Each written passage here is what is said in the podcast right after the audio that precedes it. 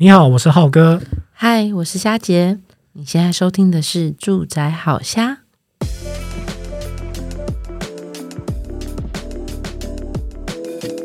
哎，这一集呢，我们收到就是听众来邀约哦，就是说，哎，之前都有什么九重点啦，什么有简单的小整理。那这次呢，我们就是把大家当成一个最新、最新、最新的一个新手，然后来讲一个买房起手式，你一定要知道的十个重点哦。嗯，当你有起心动念想要买房的时候，那我觉得今天这一集千万不能错过。对，虽然十重点非常多，但是我们会稍微讲的比较细一点。好，那我先问第一题哦，嘿，就是。想要买房子啊，那要买哪一种房子好啊？是要买预售屋、买新建案，还是买中古屋嘞？看你的预算。我看我的预算。对，如果你住家里，然后你现在你的手边现在有一百万的话，那我就会建议你，你买预售屋。啊，资金比较少的话，买预售屋。对，然后为什么呢？因为你住家里嘛，第一个省钱。你现在没有租金的问题。第二，你现在已经可能，比如说，假设你有一百万的预算好了，嗯、那现在的呃预售屋，你的头期款，嗯，你要拿的呃付的定金，定金到工程期款，它会分到四五年，对、嗯、对不对？那你可能只要先缴十万啊，然后慢慢缴个三十万、三十万、三十万。嗯、那在这段期间当中，你就可以把小钱变大钱。这时候你还住在家里啊？是对，所以你把小钱变大钱的几率，因为就不会有那些房租的负担。对，好，所以你变大钱的之后呢，其实你还到时候还可能还有多一些余款去做买家具、买装潢。哦、嗯，好，那但是呢，如果你现在是租屋族，那你可能就要稍微再存多一点喽。嗯、你手边大概可能会需要存到两百万到两百五十万。嗯、那我就会建议你入手。呃，如果你想要。你想要住新一点的房子呢？那那那可能要往从化区，往再往蛋白区，用时间换房子的平数。哦，OK，好，那或者是换新的一点的房子，嗯、那我就会建议你买新屋。但是呢，你又希望能够缩短时间。因为毕竟有时候有些人很难忍受那个通勤啊，那也一样。如果你也是有两百到两百五十万的租屋族，那我就会建议你入手二十到三十年的中古屋。了解，嘿，那就不要再帮你的房东缴房贷了啦。嗯，好，把这些租金拿去缴房贷，这才是你要做的选择。好，那我帮大家小结一下，其实重点就是说，你的预算到底有多寡在你的手上。嗯，那。如果说一开始，当然买买开车都是想要买新车的嘛。那如果新车买不了，我们先开一个呃中古车也是不错。嗯，好。对。那第二题是呃购物的管道有哪些？因为我们都知道，好像买房子都先去找房仲品牌，还有别的管道吗？嗯、呃，现现在是这样，因为网络资讯透明化，你可以在网络上面呢，不论是各大品牌网站，或者是现在有非常多的平台，嗯、比如说有乐屋网、有五九一，嗯，现在非常大大小小的品牌非常多，你可以先在网络上面的平台选选完一轮，然后之后呢，呃，因为以往你可能走进店里，对不对？你只会接触到一个房仲，接下来你到各大平台，我会建议你先接触三个房仲，嗯，然后呢，从三再做筛选。好，那为什么？因为你不一定会遇到一个适合你的房仲啊，因为他有可能表面上很会讲话，但是每次推荐你去看的房子呢，都不是你要的啊，他不会选。好，那再来呢，有些呢很憨厚，但是呢，他可能诶，他就是一步一脚印。所以哪个房仲跟你，当然当然一定大家都想要啊，又会选房子啊，然后呢又聪明啦，或者是跟你讲话又贴心又很细心的，但是这种房仲可遇不可求。好，所以你要多认识几个房仲，你才能够知道。好，那甚至呢，如果你不知道说，哎，那我起心动念了，我不知道，哦，比如我工作在，比如说我工作在大安区好了，那我到底该选中永和的房子，还是该选板桥的房子呢？好，那我们也欢迎，就是我们即将会推出顾问式的服务。好，欢迎您写信来住宅好虾，那我们就会帮你来做，呃，就是不论是线上或者是私下的就是评估方式，那当然这个是收费制的。好，那当然，呃，这个主要是也会跟大家说个好处啦，就是因为你以往你如果你去呃你去中永和，一定只你只能买到中永和的房子，但是呢，或是你去板桥，板桥的房仲也只会推你板桥的房子。那但是借由我们这样的顾问服务，可以帮你从旁评估。好，去帮你配合预算啦，然后帮你算哪一条线距你的公司或者是你要回家最快，好，帮你做综合的比较，那你就可以两边都可以去看，好，那选择一个你最适合的房子，算是量身定制的一个买房的咨询顾问。对，是的。嘿，那这个霞姐有经验哦，我已经有帮助三，这是呃，我现在。嗯、手边因为每个人都在不同的买屋阶段啦，这哦，这当然要你知道，这你知道累积一年下来的功功力跟战绩，要跟大家说报告一下。好，那现在目之呃之前透过这一两年，就是我当做是呢，跟朋友喝一杯咖啡，吃顿饭，陪他们聊买房，大概已经有二十多位的朋友跟我聊过房子了。这当中大概至少有五位已经成功买到房子了。那当然还有些人还在存钱，对，嘿，嗯。所以，也就是即将跟浩哥推推推出这种顾问式的服务，来帮助你解决呃这种找房的大小事。对，好，那详细内容可以到我们资讯栏了，我们都定期会放在上面给大家做一些咨询哦。那延续这一题啊，其实我也可以跟大家分享一个小部分。呃，如果说你有在使用 Facebook 这种社群软体的话，上面有蛮多那种地区性的社团，那很多房仲呢，因为 Facebook 是免费的平台嘛，所以他们都会乐于把自己手上马上看到的好物件都会放在上面。那近期其实我也在里面发现蛮多不错的物件，推荐给我朋友，也是一个不错的管道哦。哦，这是真的诶，你知道，因为啊，放平台有时候平台需要钱嘛，那 FB 是免费的管道。那有时候啊，又认识，如果你认识是老房仲，你知道老房仲长很优的物件，A 案都在他的口袋里哦。对，对，所以这时候呢，有一些比如说社团啦，或者是诶，你看他在很多社群，就是诶，有会发言，会帮大家解决问题的那些房仲，或许你也可以跟他交朋友认识看看，说不定会会得到不同的房屋情报。嗯，不过提到房仲，我们就会很好奇啊。那我终于我们画出第一步，我们跟房仲相约看房的时候，那看房子的时候要问些什么呢？呃，首先看房是这样子，你要你要先第一个要先知道你的需求点，你最重要的需求点要是是什么？嗯、好，比如说你最在乎的可能是交通，或者是生活机能，或者是你平常旁旁边一定要，就像霞姐我旁边一定要有便利商店，好，而且我不要太近，楼下那个噔噔噔那个太吵。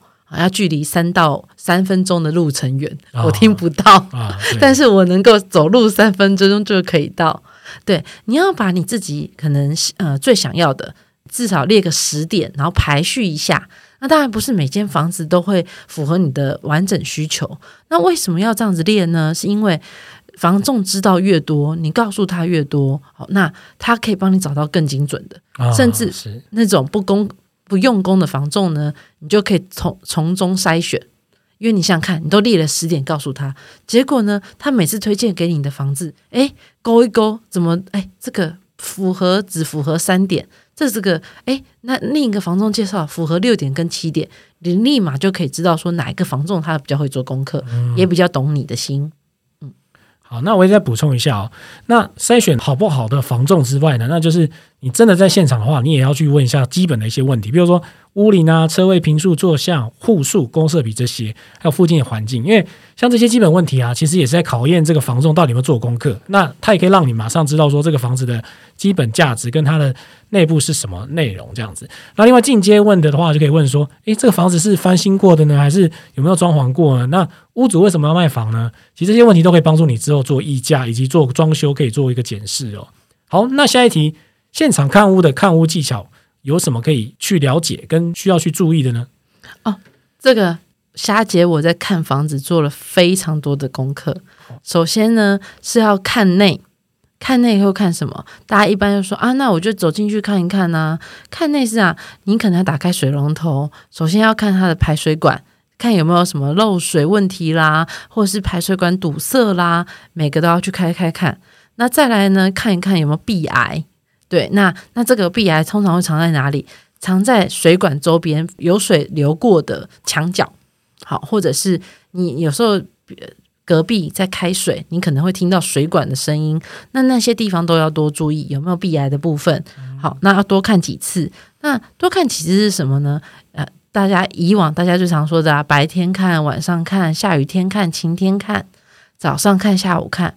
那还有一点，我要建议大家，好。不只是看里面，还要看外面。那看外面是什么呢？看它周边的环境。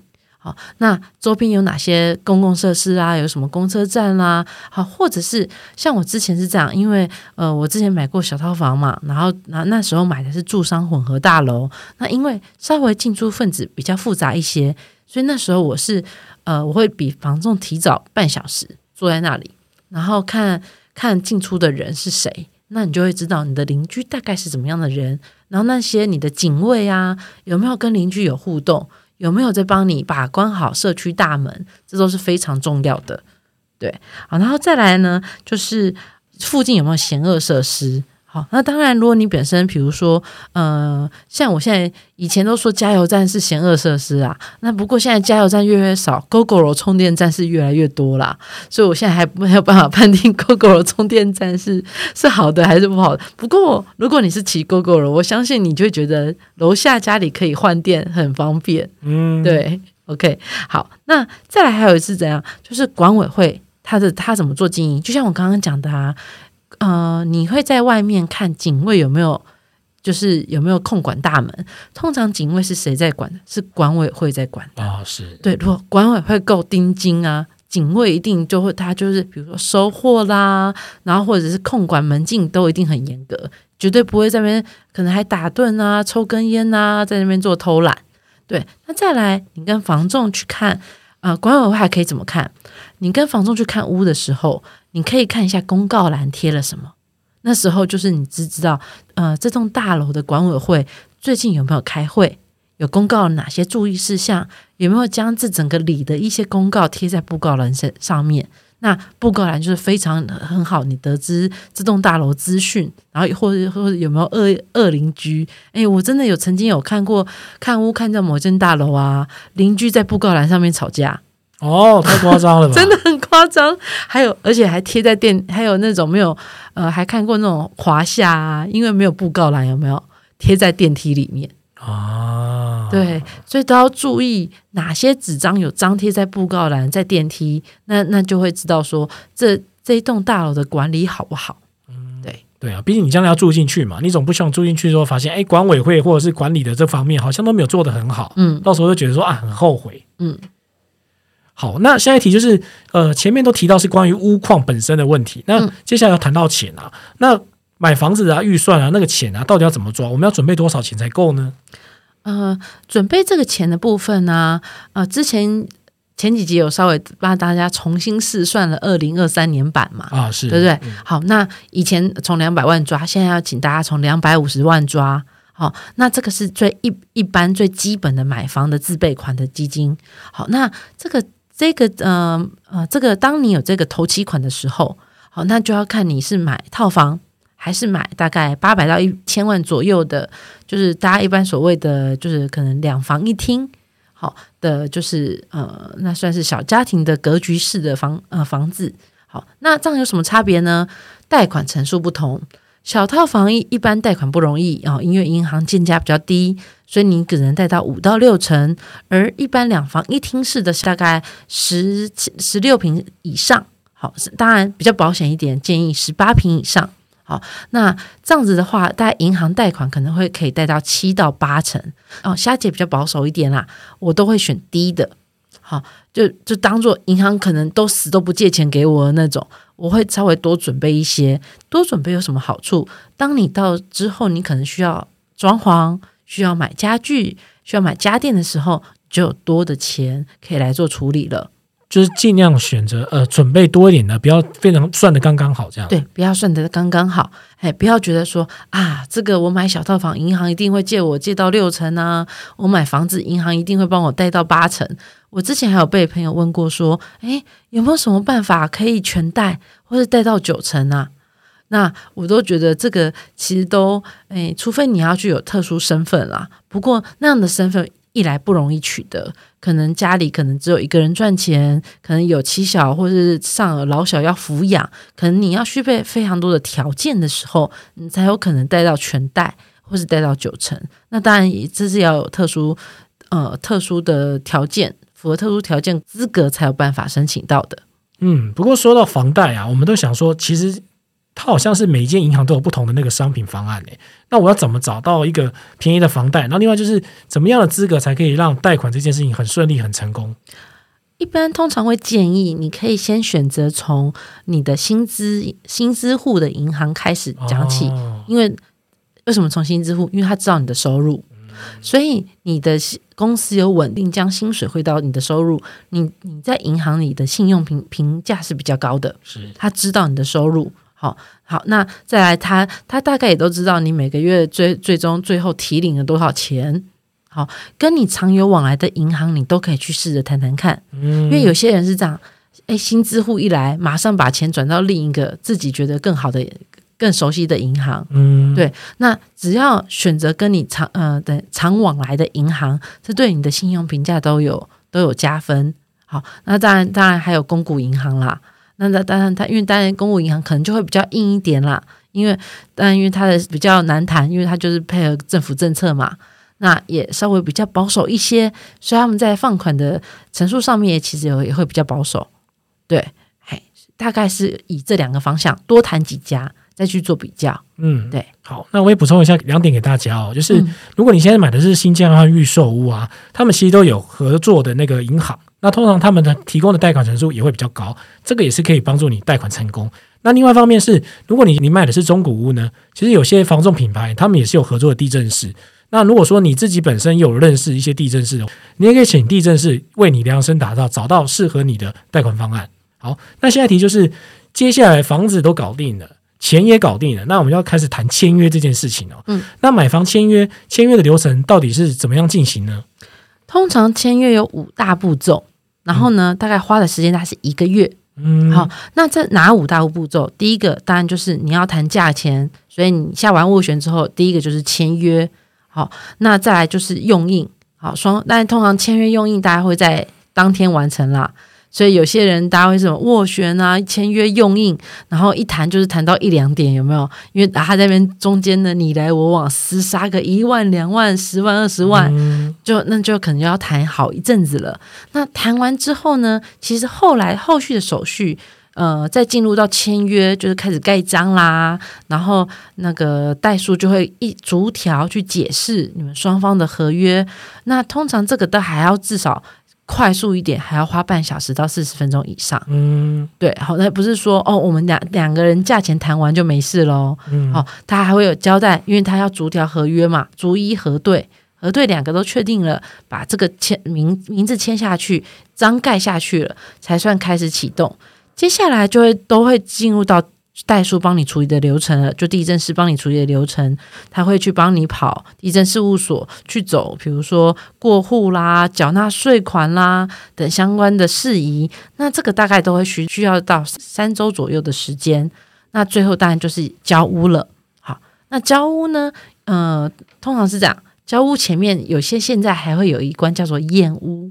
好，那燕屋我会建议大家，如果说你当你签完约已经确定之后，赶快去找燕屋公司。好，因为现在现在就是燕屋，呃，我们之前呃也有推荐大家有那丁汉丁大哥的，哦、对对的验屋公司嘛，验屋的注意事项，对他有的注意事项。那当然你也可以找他们的验屋公司来帮你来做整个房子的检核。好，那有什么问题及早发现，及早跟屋主反映。好，那那当然就会免得事后处理，或者是两边还要为了那个，比如说漏水的钱到底谁要付啊？那有所争执。对，那当然验屋完就是交屋喽。好，那总结一下不动产的交易流程，其实就是五大步骤哦，就是首先是签约，接下来是用印，那接下来是完税、过户、交屋。那交屋前面还有个验屋，大概是以上这几个重点哦。好，接下来我们终于顺利的交屋了。那交屋买房的时候，为什么说验屋很重要呢？可以再多说一点吗？呃，交屋是这样哈，因为有些合约他会跟你说一线框交屋。嗯、那什么是一线框交屋呢？就是你现在你现在所盘点的看到的这这些状况。好，那你看完，如果你确定没有问题了，那就当做你知道这件事情。好，那所以其实都还是会建议大家找专业的人士来看，因为其实墙壁有没有漏水，房屋有没有倾斜，这不是你带一一些小道具就能够知道的。毕竟专家他们有专业的仪器，然后跟专门的验屋的方式。好，那所以会建议大家就是呃找就是合格的验屋厂商来帮你处理。好，那验屋如果跟发现跟不动产说明书有不同之处，都可以跟屋主请求就是折抵价金或者是负责修缮。好，那因为这是本来就是归属于就是屋主的瑕疵担保责任。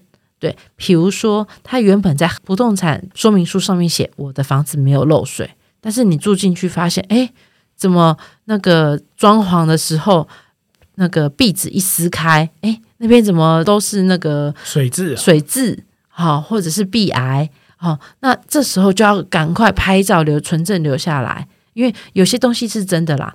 你当你装潢没拆掉的时候，其实都看不出来。